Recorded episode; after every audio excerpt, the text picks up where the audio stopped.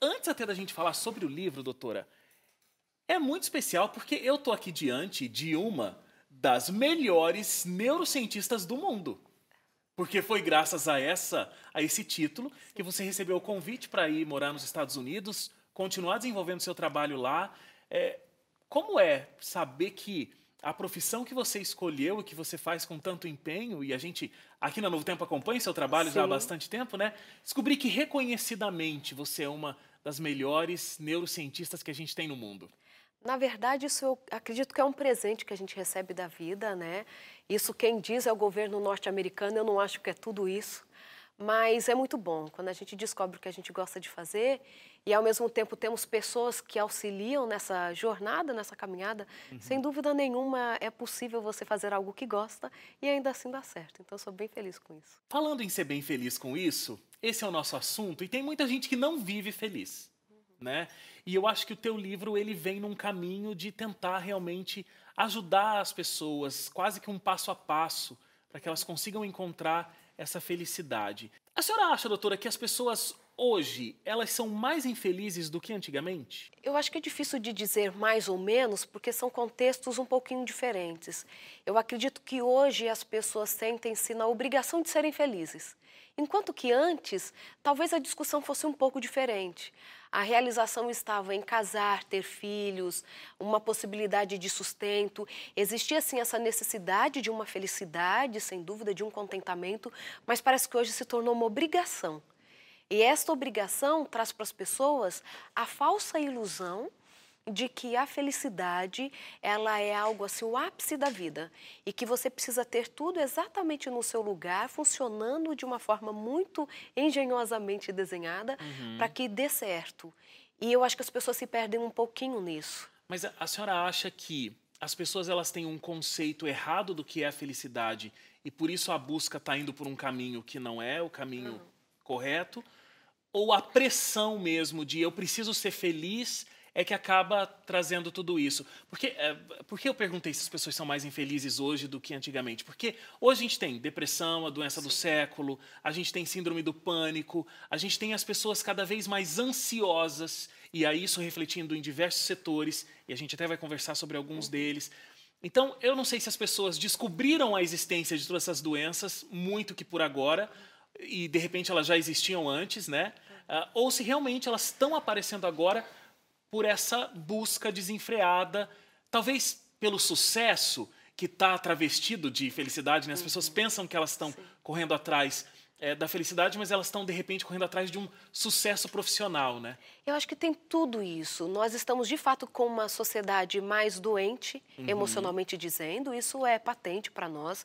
A Organização Mundial da Saúde mesmo diz que a depressão em 2020, que já está batendo às nossas portas, será a segunda doença mais incapacitante no mundo pensando naquelas pessoas que vão se afastar das suas atividades profissionais ou mesmo dos seus estudos por conta de uma depressão bem diagnosticada pelo, pelo médico. Nós encontramos sociedades, como por exemplo cidades como São Paulo, e hoje, por exemplo, a cidade de São Paulo é a cidade com maior índice de transtornos mentais severos do mundo. Olha só. 10% da população da Grande São Paulo tem um transtorno mental severo. Então, nós estamos falando sim de uma sociedade mais adoecida. E não é um olhar pessimista, uhum. mas nós estamos com uma sociedade que está adoecendo mais por algumas questões que eu trato até no livro.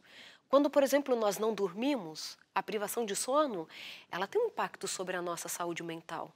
Além disso, por exemplo, Wagner, você sabe que quando a gente não dorme direito, nós temos a maior tendência de decorar mais as palavras negativas que foram nos ditas do que as palavras positivas. É mesmo? É inacreditável. Quando nós colocamos voluntários que não têm nenhuma depressão, nenhum transtorno emocional, nós colocamos um grupo em privação de sono e o outro grupo dorme e damos para eles palavras para serem decoradas. O protocolo é longo, só estou resumindo. Uhum. Aqueles que passaram por privação de sono lembram mais das palavras negativas do que as positivas, enquanto quem dormiu lembra na mesma proporção, tanto das palavras negativas quanto das positivas. Então, estou falando de um único aspecto que tem sido afetado pelo nosso estilo de vida, uhum. que é a privação de sono. Quais de nós hoje estão dormindo às 8 horas por noite, que ainda são as recomendadas pela ciência? Quando nós vamos para a nossa alimentação, nós estamos comendo muito mal. E comendo muito mal não só na qualidade, mas também na quantidade. E esta alteração que nós tivemos, sim, na nossa alimentação, tem um impacto sobre as nossas emoções. Não só nas nossas emoções, no aspecto de depressão, ansiedade, mas a forma que eu me vejo e a forma que eu consigo pensar. Quando você tem um, um, sobrepeso, e nós não estamos falando de obesidade mórbida, é só um sobrepeso, você pode gerar uma inflamação do sistema nervoso central, do cérebro. E esta inflamação, ela pode diminuir, inclusive, a sua capacidade de raciocínio. Isso não é um preconceito, mas isso vai ter um impacto sobre como eu vejo a vida e como eu reajo diante das minhas dificuldades. Uhum. Quando eu estou com sobrepeso, privação de sono, quando posso ter que as pessoas chamam de um simples estresse, mas estresse é algo que gera uma perda para o nosso organismo de forma generalizada, você tem, por exemplo, um, uma perda de freio de hipocampo. Hipocampo está envolvido com a nossa memória, mas o hipocampo também gerencia as nossas tarefas. Sabe quando a gente para e fala assim, olha... O que, que eu estou hoje... fazendo aqui mesmo? Isso, o que eu estou fazendo aqui mesmo? O hipocampo, por exemplo, me ajuda a passar a minha agenda do dia. Uhum. Então, hoje eu não posso esquecer de levar o carro ao mecânico, lavar o uniforme das crianças, ir ao supermercado. É o hipocampo que faz isso durante o dia. Quando eu estou sob estresse, ou deixei de dormir, ou a minha alimentação não está bacana, eu perco um freio do hipocampo. Hipocampo ele perde um pouco a sua possibilidade de gerenciar as minhas tarefas, por exemplo. Uhum. E quando eu não consigo gerenciar as minhas tarefas, eu tenho a sensação de que eu não dou conta das minhas coisas. E me gera uma menos-valia. Puxa vida, por que, que todo mundo parece que dá conta da carreira, de tudo, e eu me perco o tempo todo? Uhum. Isso tem, tem um efeito sobre as nossas emoções. Então, o caminho do livro é esse: não é trazer uma receita de felicidade, um pozinho mágico, mas mostrar como estes impactos do dia a dia, que parece que são tão inofensivos para algo chamado felicidade, têm de fato afetado esse bem-estar, esse gostar de viver. É, é muito interessante tudo isso, porque a gente está tratando aqui de questões de saúde. Sim não, não só a saúde emocional, mas a saúde uhum. física, Sim. implicando na nossa saúde emocional. E a gente tem muitos livros de autoajuda, a gente tem pessoas que é, estabelecem toda uma carreira fazendo palestras e dizendo assim: olha, felicidade é decisão, você tem que decidir ser feliz. De repente, até tem um lado uhum. real disso. Sim.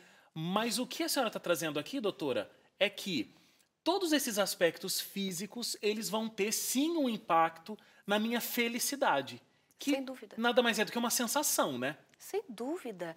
Wagner, você pode, numa situação de, de grande perda, ainda assim, o, o que eu costumo falar é que assim, ser feliz é também saber ser triste.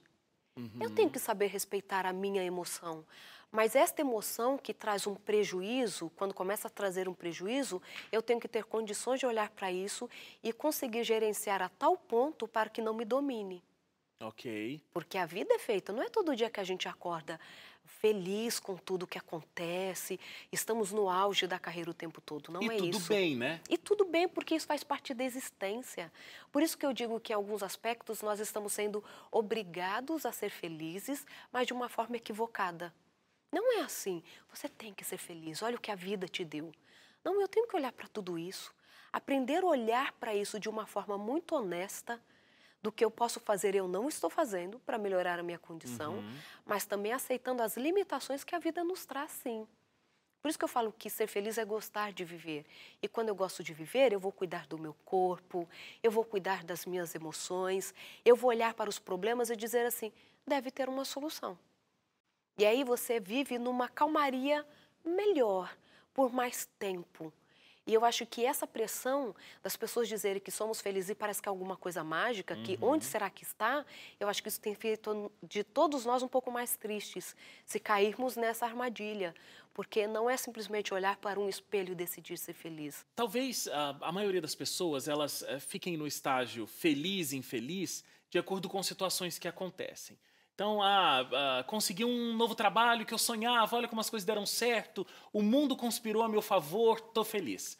Ah, sei lá, tirei uma nota muito ruim, me dei mal, vou ter que fazer a matéria de novo, ah, infeliz.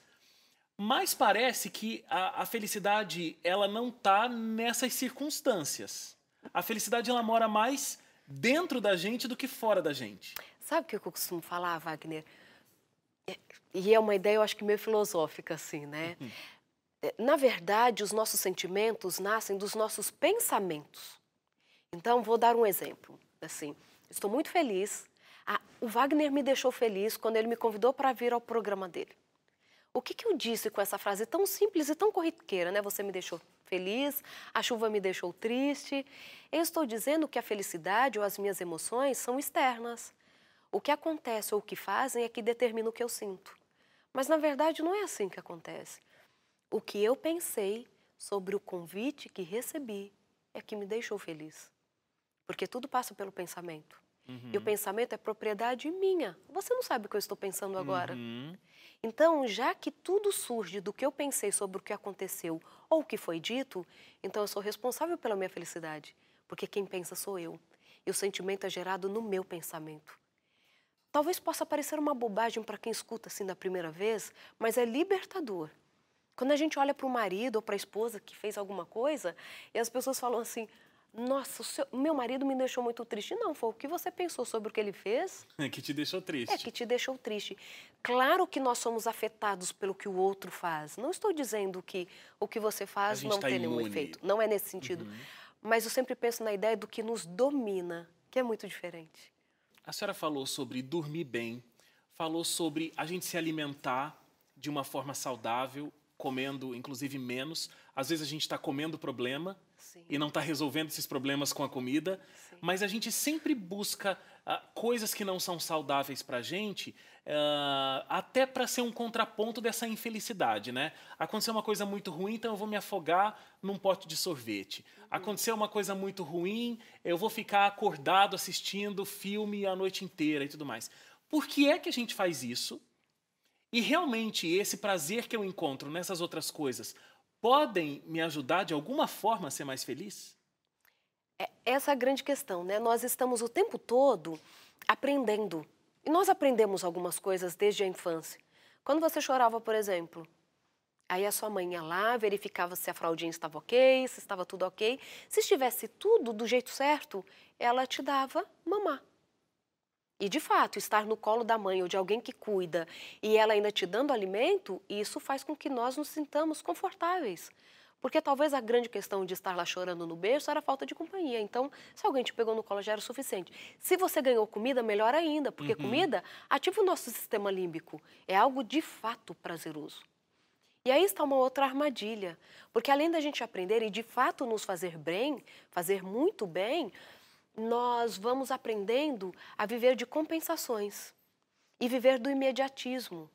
Porque, por exemplo, nós falamos assim: olha, o verão vai chegar e eu quero estar com o corpo do verão. Então, eu vou levantar às 5 horas da manhã, vou correr, sorvete só no final de semana. E por que, que na segunda-feira a gente não levanta e não vai? E é isso que a gente precisa treinar. Porque, na verdade, Por o que a gente Responde, quer... doutora, é essa por que, que a gente questão. não vai? Por que, que a gente não vai? Essa é uma grande armadilha. Porque as pessoas falam assim, ah, você não tem motivação para isso, é só se motivar. Gente, o corpo do verão é uma motivação, por que, que eu não faço? Porque, na verdade, a motivação para o nosso cérebro é para os prazeres básicos. Comida, sexo, sono, jogar videogame e ganhar dinheiro. É isso. É isso. O que fugir disso necessita de treino, necessita persistência. Então, eu, eu costumo falar assim: tem que levantar para correr? É um, dois, três já. Não pensa. Se pensar, não vai. Se pensar, você não vai, porque por seu corpo é muito melhor dormir. Por isso que eu falo que é uma outra armadilha. Ó, para quem está assistindo, para quem está assistindo esse programa inédito, é porque segunda-feira é o dia mundial do começo da dieta e do exercício físico, amanhã então, ó, não pode pensar, é um, dois, três e um, dois, três já, correr. Com a roupa saiu para academia. A, a roupa do lado da cama levantou, não pensou e vai fazer, porque aí com o tempo aquilo vai entrar sim no seu circuito do prazer, uhum. mas inicialmente não vai ser. E é por isso que a gente se frustra. Parece que todo mundo consegue, a gente não consegue. Gente, ninguém consegue. São poucos os alienígenas que conseguem fazer isso. Todo mundo é persistência. A alta performance, seja na profissão, seja no que for, uhum. ela só acontece com persistência. Não existe isso. Ah, se eu tenho o motivo certo, eu vou e consigo fazer. Não é assim que funciona na maioria das vezes. Agora, para encerrar, a senhora falou de dinheiro, que é um dos prazeres básicos que a gente busca. A máxima de que dinheiro traz felicidade Tá certo ou tá errado? Depende, traz felicidade para quem, de que forma. Porque só ganhar dinheiro por si só não é o que nos traz felicidade. A gente fica feliz porque compra o carro, porque consegue fazer uma viagem bacana. Tem estudos muito interessantes da Universidade de Vancouver, por exemplo, que mostra que a nossa satisfação aumenta de acordo com o emprego desse dinheiro para fazer outros felizes. É tanto que isso é uma dica para empresas. Olha só, já dando uma dica de cursos que a gente oferece. Por exemplo, você quer que a sua empresa seja, os seus funcionários rendam mais ou alcancem as metas da empresa? Que o prêmio seja para compartilhar com alguém que seja da equipe, ou que aquele dinheiro que seria o do prêmio ou o prêmio vá para uma entidade de caridade, ou para uma causa Porque social. Porque essa história de que quando a gente ajuda o outro, a gente se sente bem, é verdade. É verdade. Faz parte da Faz essência parte. do ser humano. Faz parte, porque vai ativar regiões do cérebro que têm a ver com altruísmo, mas que estão diretamente relacionados com esse prazer que não precisa de esforço, uhum. que não precisa da motivação.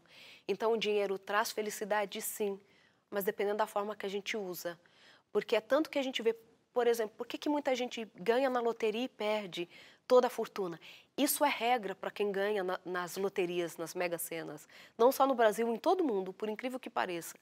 Porque a pessoa, quando ganha esse dinheiro, na maioria das vezes, o projeto é egoísta. Uhum. Eu vou comprar aquela fazenda porque o meu pai trabalhava lá como roceiro e foi muito humilhado lá. Ele não quer saber o preço, ele vai lá e compra. Ah, eu quero comprar aquele carro porque eu vou passar em tal lugar e ninguém mais vai falar tal coisa de mim. Ou ela acha que o dinheiro não vai acabar. Quando você emprega a sua energia para o outro, isso aumenta a felicidade. E é inacreditável quando você está preocupado com o outro também. Não é à toa que perdão também traz felicidade, porque ele diminui o estresse do nosso cérebro. Saber que perdão pode até diminuir a pressão arterial. Olha que coisa incrível. Não é incrível? Sensacional. Então a felicidade é uma coisa palpável, sim. E, doutora, a gente está falando aqui bastante sobre o livro, A Neurociência da Felicidade. Eu até estou com o meu aqui, olha, ganhei de presente. É, quem quiser uh, adquirir o livro para fazer essa leitura, entender todo esse sistema da neurociência da felicidade, onde é que pode encontrar o livro? No meu site, doutorarosana.com, tudo por extenso. Também no Instagram, arroba doutora Rosana, e no Facebook, doutora Rosana, que lá tem um link para compra e chega em casa. Legal, muito bom. Inclusive, olha, já tem um novo, doutora Rosana, alta produção aqui, o designer da decisão, cinco técnicas para escrever sua própria história. Tá aqui, olha, esse Também aqui... é bem legal. Esse é para jovens e adolescentes, mas confesso que eu gostaria de ter um livro desse para mim. Que ele também é muito prático, uhum. de coisas do dia a dia que pode ajudar o jovem a escrever sua própria história. Muito bom. Doutora, muito obrigado. Foi excelente.